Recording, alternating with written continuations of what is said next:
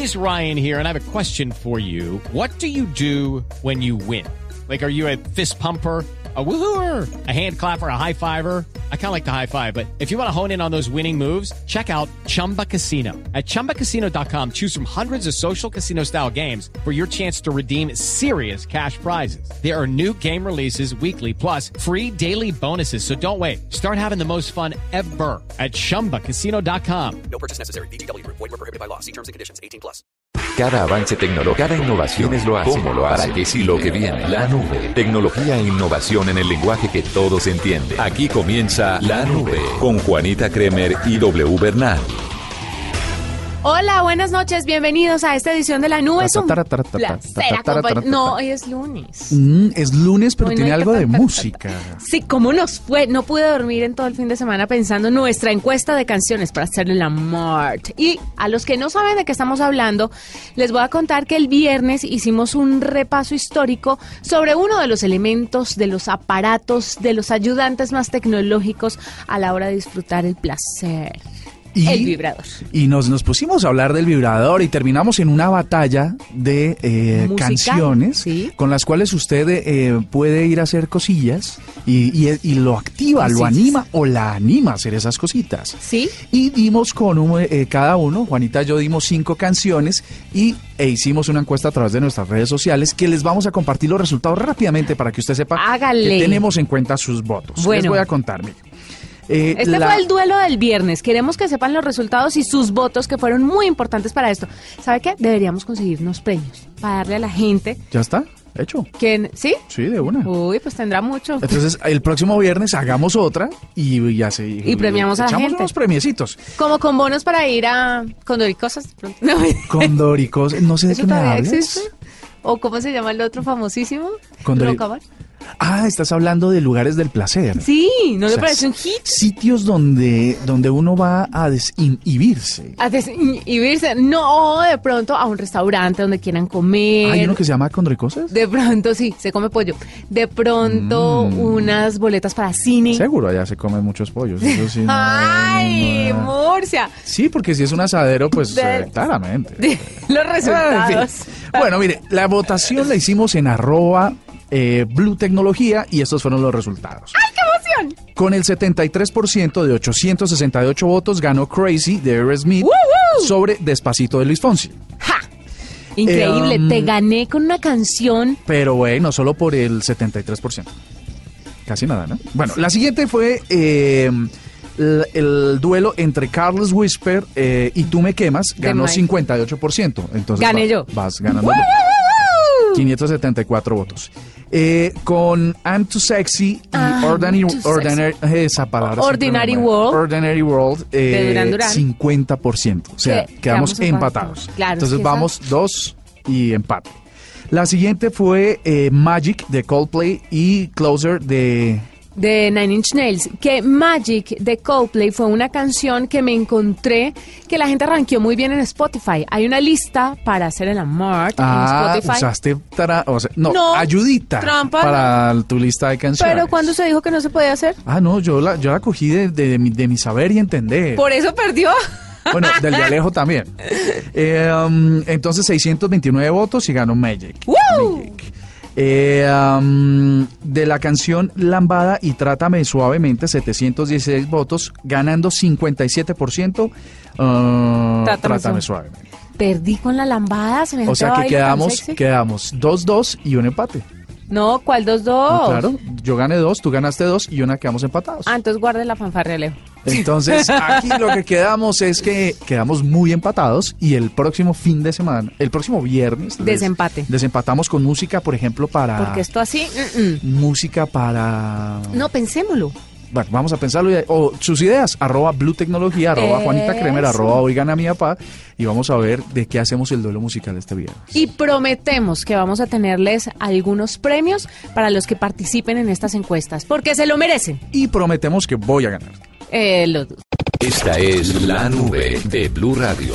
Quería contarle, Murcia, usted sabe que Sí. Facebook, Sí, usted sabe que Facebook Sí. nunca se quiere quedar atrás. sí, Sabe todo lo que le ha hecho Snapchat con Instagram. sí, Sabe que cada vez quiere acaparar más y más y más. sí. Y sabía que quiere lanzar propias series dentro de poco? No. ¿Series hechas por ellos? No. Es que ese mercadito lo tiene Netflix bien amarradito, bien Nunca- abrazadito. Nunca se me hubiera ocurrido. Bueno, eh, a, a nivel, en líneas generales, Facebook sí quiere arrasar con todo el mundo porque quiere que todo pase dentro de su plataforma. Sí.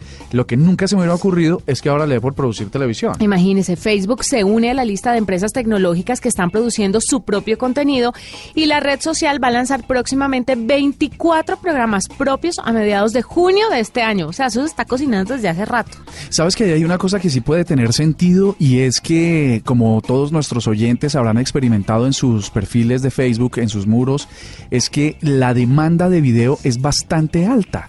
Casi que todos los contenidos que privilegia Facebook para que se proyecten en sus muros son de video, no fotos, no posts, sino video. Y video que se consume dentro de un player continuo que nunca, sin fin, que nunca termina. Es decir, uno podría entrar a Facebook a ver videos y durar todo el día sin parar. Entonces sí tiene sentido que quieran monopolizar también esa entrada de contenido. Y por último, yo creo que eh, sería la primera vez que Facebook cree contenido para proyectarlo ahí, porque siempre nos pone a otros a hacer el contenido para que se consuma dentro de Facebook. Claro, pero que es bueno también para los que están produciendo el contenido, pero yo creo que es una porción muy pequeña de todos los que habitan Facebook, ¿no? Los que producen contenido constantemente. No, de hecho, de hecho, sabes ¿O que es podría. grande? No, claro, de hecho, eh, yo podría equivocarme, pero el único contenido que ha producido Facebook dentro de su plataforma social durante todos los años que tiene fue uno donde mm, eh, Mark Zuckerberg eh, presentaba. eh, fue como un documental donde presentaba unas innovaciones que iba a haber dentro de la plataforma. Luego, el resto de contenido que tú encuentras ahí es de terceros que están ingresándolo. Es decir, ellos ganan por el contenido o la producción de otros. Pues le voy a contar qué es lo que piensan hacer. Ellos quieren hacer dos tipos de programas, unos largos, unos largos con presupuesto bastante grande, similares a los que salen actualmente en televisión, pero la empresa también quiere producir programas corticos de 5 o 10 minutos que se recargarían cada 24 horas. Ese me parece que va a ser, Va a ser el un hit, negocio. claro. ¿Cómo Oye, le- que pero muy, muy aventados. Es decir, ahora eh, no solo nos van a competir con toda la pauta, sino que ahora también con contenidos. Qué bonito. Ah, bueno, pero lo malo del negocio es no estar en él. No ser el dueño del negocio, sí. Pues bueno, ahí le cuento con lo que se viene. Facebook, cada vez más cosas porque quieren acaparar el mundo tecnológico. ¿Cobrarán? Porque Netflix se cobra. Pues yo creo que primero van a testear a ver cómo les funciona la vuelta. Una vez testeado, van a hacer como una versión premium, me imagino yo. Ok. Que Entonces, si usted quiere verlo más rápido, si quiere tener todas las temporadas de una, que eso lo deberían hacer, ¿sabe? Por ejemplo, Netflix a mí me está empezando a desesperar un poco debido a la cantidad de programas que está produciendo constantemente. Me desespera tener que esperar un año para saber qué va a pasar. Si a mí Netflix me pusiera una opción de listo, págueme 30 mil pesos y le dejo ver el resto de la serie, vea, se lo juro que Si con unas paga. series los pago. Con unas, en otras me espero, pero hay unas como The Crown, como Black Mirror, como ¿cuál será? Como Revenge, eh, no es House que of Revenge Cards. no es de Netflix. Ah, no es original, sí tienes razón. House of Cards. Si ellos ya tuvieran todo ese paquete listo, podrían hacer el negocio Sí, tienes toda la razón. el negocio. Pero es uno como un pendejo esperando cada año a ver cuándo va a salir la siguiente temporada. La Si, siguiente dese- temporada. si uno se desespera cuando está haciendo una maratón y ya dan las cuatro y media o cinco de la mañana y uno está caído del sueño y todavía le falta el siguiente capítulo y uno tiene que irse a dormir hasta las seis para poder volver a arrancar porque no puede más del sueño, ¿cómo será esperar un año? Pero mire cómo ha cambiado el tema del consumo. ¿Hace cuánto, antes de que apareciera Netflix, nos tocaba esperar una semana a ver cada capítulo? O viendo las novelas, por ejemplo, nos tocaba esperar... Con comerciales todo- con cosa. comerciales y el festivo no nos metía en la novela y nos alargábamos. ¿Cuánto nos demoramos viendo, por ejemplo, Café con aroma de mujer? Tres años, ¿Cuánto nos demoramos viendo Betty la Fea? por ahí lo mismo. Imagínese, y ahora queremos todo en un fin de semana y nos parece que nos están tumbando. Pues a mí me parece que me están tumbando. Yo quiero toda la serie ya, no por temporadas. La quiero toda ya, ya, ya. Y pagaría por eso, exacto. Bueno, así se está moviendo el mundo ahora, entonces toca adaptarnos a eso. O que ellos se adapten a nosotros. Estás escuchando La Nube en Blue Radio y bluradio.com. La nueva alternativa. Nairo Quintana, Winner Anacona, Fernando Gaviria, Sebastián Henao, Daniel Martínez. El Giro se pinta de blue. El Giro se vive de blue. El Giro Giro d'Italia si vivi qua a Blue Radio. Blue Radio, la nueva alternativa.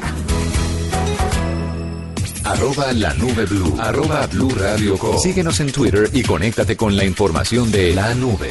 Bueno, Murcia, le quiero contar que tenemos como invitado a Andrés Chalhub, que es socio fundador de Appetit. Esta es una red social para foodies, para no foodies, para restaurantes que busca unificar muchísimas fotos y recomendaciones sobre las experiencias de los usuarios a la hora de comer. Usted sabe que una foto de un buen plato, yo no sé por qué tiene tantos likes, tantos corazones, la gente enloquece con las fotos de la comida buenas fotos y obviamente estas fotos van de la mano de recomendaciones para que uno califique o no un sitio al que va a buscar una buena experiencia. Andrés, bienvenido a la nube.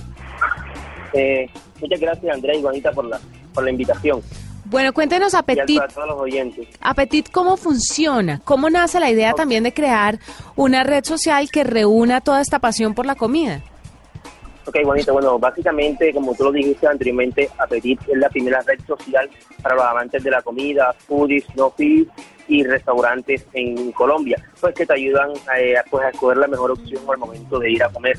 Pues Apetit surgió eh, básicamente pues, porque yo veía frustradas a las personas publicando fotos de gastronómicas en Instagram, en Facebook, pero no eran redes sociales especializadas en eso. Entonces, pues como habían personas que les gustaban las publicaciones, habían otras pues que no eran muy amantes de eso.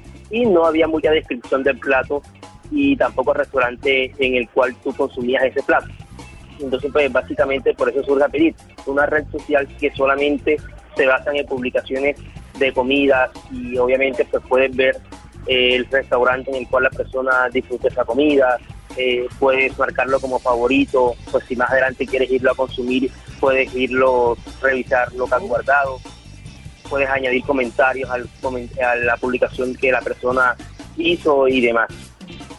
Ahora, hay que hacer una aclaración para la gente que acaba de llegar a la sintonía y es que Apetit no es una cuenta de una red social que reúna las mejores fotos, es una red social para foodies, para no foodies y para amantes de la cocina y los restaurantes. Quería hacerle otra pregunta. Apetit. ¿Cuál, ¿cuáles son las como los tips para tener un buen ranqueo o que nuestras fotos o nuestra cuenta tenga un buen ranqueo? Porque ya hemos conocido las de Instagram, las de Facebook, también de pronto Twitter, pero en nuestras fotos y nuestras cuentas, ¿qué hay que tener para que enganche a la gente? Bueno, pues básicamente hay muchos tips para que para poder sacar una buena foto de comida. Normalmente intentar de que se enfoque, la fotografía solamente se enfoque al plato y no a los espacios. Eh, tomarla de forma eh, vertical y o, o de forma eh, eh, como hacia arriba, si no me entender. Tomar la foto Desde arriba. eh, desde arriba, desde arriba, Ajá. correcto.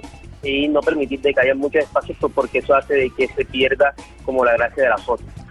Y como te decía Juanita, pues Apetit eh, se la puede descargar completamente gratis de, de Android y desde iOS. Pero también somos la, la cuenta gastronómica más seguida del país. Tenemos más de 121 mil seguidores en Instagram. Ah. Nuestra cuenta es arroba apetitco Ah, ok. pero eh, somos una cuenta de Instagram eh, allá, pero también tenemos una red social desarrollada tanto para Android y para ellos. Y en Instagram publicamos las fotografías que las personas comparten en esta red social. Andrés, eh, la gente bien puede calificar la- los distintos restaurantes y algún algoritmo se encarga de rankear los que a nivel de usuario fueron más exitosos o simplemente yo hago una búsqueda, encuentro un restaurante y eh, leo los comentarios eh, que contributivamente han hecho los usuarios que han estado por ahí. Bueno, claro, Andrés. El, esta es nuestra segunda opción en la aplicación. Es la parte de Descubre Restaurantes. Aquí tú podrás encontrar todos los restaurantes de la ciudad o del sitio donde te encuentres. Podrás filtrarlo a través de categorías, de estados de ánimo, por precio, los que están alrededor tuyo. Y ese ranking de esos, de esos restaurantes se los dan los usuarios a medida que van publicando y van colocándole calificaciones a esos restaurantes como tal.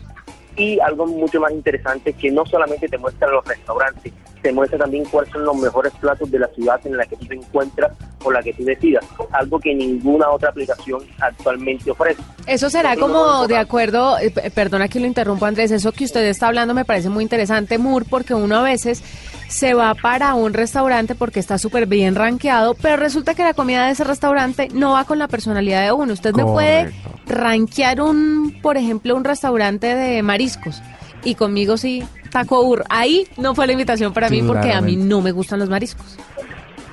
Claro, Pues- correcto. Y además de eso, a medida que las personas van publicando fotografías, cuando tú entras al perfil del restaurante, tú puedes ver todos los platos que esa persona ha consumido en ese restaurante y podrás ver eh, qué piensan las personas acerca de ese plato que han publicado.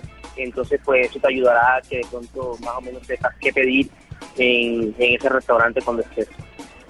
De hecho, Juani, yo soy, em, yo tengo una, yo te- no, aunque no crean, yo tengo una cuenta en Instagram, se llama también Oigan a mi papá. Ajá. Y resulta que eh, ah, tengo un hashtag que uso muy frecuentemente que es food porn. Ajá. ¿No? Este food porn, ¿a qué hace referencia? Yo lo pongo porque me parece que mi manera de definirlo es la comida que a mí me gusta, que es un, un poquito medio, medio distinta a la de los demás, pero que de pronto no es muy gourmet. Ese food porn o esa etiqueta, ¿a qué hace referencia ya? Eh, bueno, ok, Andrés, esta etiqueta pues es muy utilizada por todas aquellas personas que publican fotografías de comida básicamente. Es una etiqueta como de decir que este plato es delicioso o esta comida eh, pues es, es deliciosa. Normalmente en el mundo se suben más de 1.8 billones de fotos al día referentes eh, a comida. Entonces, pues las personas con ese, con ese hashtag, pues las personas pueden filtrar eh, los platos gastronómicos más deliciosos, por decirlo de alguna manera. Ustedes no se alcanzan a imaginar, Juanita en este momento está navegando por la, por la cuenta en Instagram y estamos aquí babeados. Pero Babeados Murcia, Muy Alejo, mal. Jennifer, que no es nuestra productora, pero, pero ma- además las fotos de verdad invitan a, a comer. Es rico, eh, la cuenta en Instagram es muy interesante y si usted quiere ser u- parte pues de esta comunidad ya sabe que puede ah, hacerlo a través de la red social que ellos crearon, que es Appetit. eh, y- y, usted puede ser parte. Oye, estaba pensando, ¿esta aplicación alcanza a, por ejemplo, sitios de gastronomía criolla muy importantes? Eh, eso sí, un poquito callejeros, ¿no? Ambulantes, como los perritos calientes. ¿Yo los puedo puntuar también? Claro, eh, eso es lo más importante creo que ha sido uno de, las de, la- de- de los éxitos de Appetit. Y es que nosotros no solamente nos enfocamos en los restaurantes gourmet Ah, o en los restaurantes de alta cocina, sino también en la comida típica de cada región. Y pues si ustedes están babiados con todas las publicaciones que hay en nuestra cuenta de Instagram, van a estarlo mucho más cuando descarguen la aplicación para Android y para iOS. Claro. Diariamente se publican más de 400 a 500 publicaciones en nuestra cuenta con diferentes recomendaciones. Eh, por ejemplo, hay, hay muchos sitios en la costa en donde de pronto no es de alta cocina, pero de pronto venden un, un muy buen patillazo o venden el mejor chicharrón, el mejor mangoviche, pues de pronto en Medellín, en los perrines. Entonces, pues eso le gusta mucho a las personas. Y ese es el objetivo de Apetito. Que lo máximo. Esos platos eh, en las diferentes ciudades del país. Lo máximo porque sabe qué me pasa a mí, por ejemplo, yo que soy del Valle del Cauca, amo el mango y acabo de ver una foto en De el mangoviche Instagram con salecita. de mangoviche con sal, limón y Mm. pimienta, pero no he conseguido uno aquí parecido a como se consigue en el Valle. Entonces es bueno uno saber este tipo de cosas que son así chiquiticas, pero que se convierten en un antojo a veces incontrolable, dónde conseguirlos en la ciudad, pues que no es Hay un sitio, uno. hay un sitio de comida vallecaucana muy cerca de Caracol Televisión. así. Te lo tengo que presentar. Venden una lulada, ¿oís? Pero tremenda. No, eh, pero es que la gente que no es del Valle no conoce bien eso. Entonces, pero la voy a probar, a ver qué tal es. Pues Andrés, muchísimas gracias por estar con nosotros. De verdad es muy interesante la aplicación para que las personas puedan eh, antojarse, compartir su gusto por publicar fotos de comida. Y bueno, los que publican en esta red social tienen algún descuento en algunos restaurantes. ¿Hay algún tipo como de, de premio? Claro, claro, bueno, bonita. Eso es lo más importante de la aplicación para terminar. Y es que toda persona tiene un nivel en, en algo que ninguna red social tiene. Tú comienzas siendo el lavaplatos y a medida que vas publicando y las personas van dando delicioso, te conviertes en el chef de la ciudad.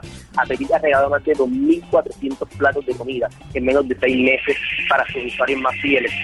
Entonces, a medida que las personas van publicando, obviamente van a obtener beneficios y descuentos en los diferentes restaurantes del país. Y no solamente descuentos, también premios para una cena, para un desayuno completamente gratuito. Ay, qué dicha, qué dicha. No, fantástico. Pues Andrés Chadhub, que es socio fundador de Apetite, estuvo con nosotros a esta hora antojándonos un poquito de toda la gastronomía colombiana y de todo lo que usted se va a poder encontrar en los diferentes restaurantes y en esta nueva red social. Así que no se lo vaya a perder. Murcia, la boca llena. De una. Arroba la nube blue. Arroba blue radio com. Síguenos en Twitter y conéctate con la información de la nube. Cada amanecer desde las 4 de la mañana, Blue Radio le ofrece una primera mirada de las noticias más importantes de Colombia y el mundo. Son las 4 de la madrugada en punto Colombia. Muy buenos días. A partir Sus este madrugadas momento, estarán mañana, llenas de información de interés, de música y de deportes. De Colombia y del mundo. Vamos a estar hablando. Mañanas Blue 4 AM por Blue Radio y bluradio.com. La nueva alternativa. Esta es la nube de Blue Radio. Bueno, Juani, eh, hay un tema muy importante y eh, para retomarlo rápidamente, porque en la nube también somos un poquito pedagógicos sobre lo que pasa con la tecnología y se me ocurrió un titular esta tarde que quería que lo desarrolláramos muy rápidamente a- aquí en dos minutos. Sí, señor. Y es cuáles son los errores que los padres cometen con sus hijos en cuanto a tecnología, sobre todo con sus hijos menores. Yo introduzco el tema diciendo lo siguiente. Y es que los padres se enorgullecen de que los niños ya controlen todos los dispositivos y salen por el mundo felices. Pero eso deja ver más bien la ignorancia que tienen los padres que ya han tenido un recorrido de vida y se supone son experimentados para entenderlo, o la psicología de la tecnología, y no los niños. Y esto supone un riesgo. Y es que, ¿qué pasa, por ejemplo, cuando un ladrón conoce las claves de un banco? Pues le roba. lo roba. ¿Y qué pasa si el policía encargado de atrapar ese ladrón eh, desconoce no solo las claves, sino además no tiene información del horario de apertura y cerrada del banco? Pues te jodiste. Pues le das toda la oportunidad Al ahora sí ladrón. al ladrón de que haga de las suyas porque no hay quien lo controle. Así que, mire, la primera, la primera cosa que tiene que ver con este tema es que los papás, antes de entregarle o a darle acceso a un niño sobre tecnología, debería saber por lo menos, por lo menos, lo mínimo sobre el funcionamiento y nunca permitir que el niño sepa más sobre ese dispositivo que lo que sabe el padre. Sí, que es la, es la frase de batalla de muchos papás de es que él sabe cambiar, es que él ya sabe más que yo, es que yo no supe cómo bloquear y mi hijo sí, es que yo no supe cómo desbloquear y mi hijo sí. Exactamente, mire, pero sabe una cosa, yo creo que esto... eh, este asunto de los niños manejando la tecnología es tan natural y es y nosotros no lo tuvimos ¿por qué, Murcia? Porque nosotros no teníamos la tecnología, pero no nos hace menos capaces. No, ellos, estos niños de hoy no tienen más componentes que los de nosotros, o sea, más de lo que pueden ver. Si me van a entender, no es que vengan, ¿a qué voy? La gente hoy tiene la frase de estos niños vienen con otro chip. No, lo que pasa es que están viendo otras cosas, ¿ya? Por ejemplo, si usted un niño le pone un teléfono de disco hoy, él no sabe qué hacer, porque nunca ha visto cómo funciona ni ha visto a sus papás manejarlo. Si usted se remite al pasado, va a darse cuenta que sabía manejar el teléfono de disco porque vio a sus papás marcar. ¿Me hago entender? Pero fíjate que ese, ese es un Entonces, punto chévere. entonces el, el tema es que no hay que tenerle miedo a la tecnología. Mire, en Netflix precisamente estuve viendo este fin de semana un documental interesantísimo que lo- se lo súper recomiendo. Se llama The Beginning of Life. Hay la película y la temporada, ¿ya? Y la serie. Entonces empecé a ver la primera temporada y muchos psicólogos, pediatras, psiquiatras, expertos en educación hablaban sobre ahora los papás están muy asustados por el tema de la tecnología y la verdad es que nadie sabe cómo van a ser estos niños con la tecnología. Tendremos que esperar 20 años a que crezcan y a saber cómo se van a comportar para hacer un real estudio, un análisis y un seguimiento riguroso y decir, bueno, esto es lo que pasó. Entonces las nuevas generaciones se van a tener que criar así o asá. Pero ahora todo lo que están diciendo son puras y meras especulaciones. Lo que uno cree, lo que pasa es que uno no se remite a la historia y no analiza tranquila y detenidamente qué es lo que está pasando, qué, cuáles eran las herramientas que teníamos antes, cuáles son las que tienen ahora. Le voy a decir que hace mi hijo de un año, 20 meses, un año y un poquito más del medio. Él me ve chatear y me ve mandarle mensajes de voz a diferentes personas. Pues el muchachito coge, cogió un día, eh, abrió el chat, hundió el botón de grabar y empezó a balbucear, bla, bla, bla, bla, ta, y lo soltó. Y entendió que así hacía lo mismo que hacía la mamá, mandaba mensajes de voz. Y entonces ahora sabe cuál es el chat del papá, hunde el botón, papá, y se lo manda. Eso es todo lo que hace. Yo no se lo enseñé, él me vio hacerlo. Entonces, no es una cosa de tener miedo, pero sí, como usted bien lo dice, es una es un tema de control. No podemos permitir que ellos sepan desbloquear algo y nosotros no. O sea, siempre hay que ir un paso más allá que ellos porque tenemos que protegerlos de muchas cosas, pero tampoco hay que tener un miedo irracional a los niños y la tecnología porque se están criando en una era diferente. El segundo dato que tiene que ver con, mucho con lo que acabas de decir es el hecho de que los papás participen del uso de esos dispositivos con sus hijos. Es decir, si yo le entrego un teléfono inteligente a un niño, no se lo entrego y me olvido de que lo hice, sino que participo de las actividades que él tiene. Es decir, eh, reviso constantemente qué aplicaciones tiene, qué, cuáles son sus actividades de usuario y sobre esas eh, acciones que ejecuta, yo también hago parte como papá de eso, precisamente para o controlar, porque todo esto no es detener el acceso de los niños a la tecnología o su interés por ello, sino controlar su actividad de usuario, que puede vulnerar en algunos momentos su proceso natural de crecimiento y otras cosas más graves de las que hemos venido hablando en la nube a lo largo de los tiempos. La tercera es que, mm, como decías tú también, no controlemos, eh, no usemos las herramientas que ya proporciona la tecnología para controlar eh, la actividad de usuario de los niños. Para todo hay controles parentales. Entonces, hay papás que compran, por ejemplo, en la televisión por suscripción canales para adultos, ¿cierto? Y no le ponen los códigos de bloqueo a ese tipo de programación. ¿Y qué pasa? Un niño de cuatro o cinco años, donde hoy en día empiezan a hacerse preguntas sobre la sexualidad, viendo una película para de pornográfica de alto contenido explícito, pues puede tergiversar un poco sin ningún tipo de asesoría su visión de la sexualidad. ¿Y todo por qué? Porque le faltó ponerle una clave que todos los aparatos traen para eso. Eh, y la cuarta es que, mm, de las, de las que estaba analizando, es que cuando uno va a comprar dispositivos con ellos, eh, los compre, los compre como en común acuerdo de la razón por la cual los estamos comprando. A veces los papás quieren premiar a los hijos con consolas de videojuegos. Hasta ahí no hay problema. Luego, cuando van a comprar los videojuegos, compran con eh, videojuegos con alto contenido. Todo lo- igual que en las películas, los videojuegos vienen ranqueados para que o filtrados para ciertas edades.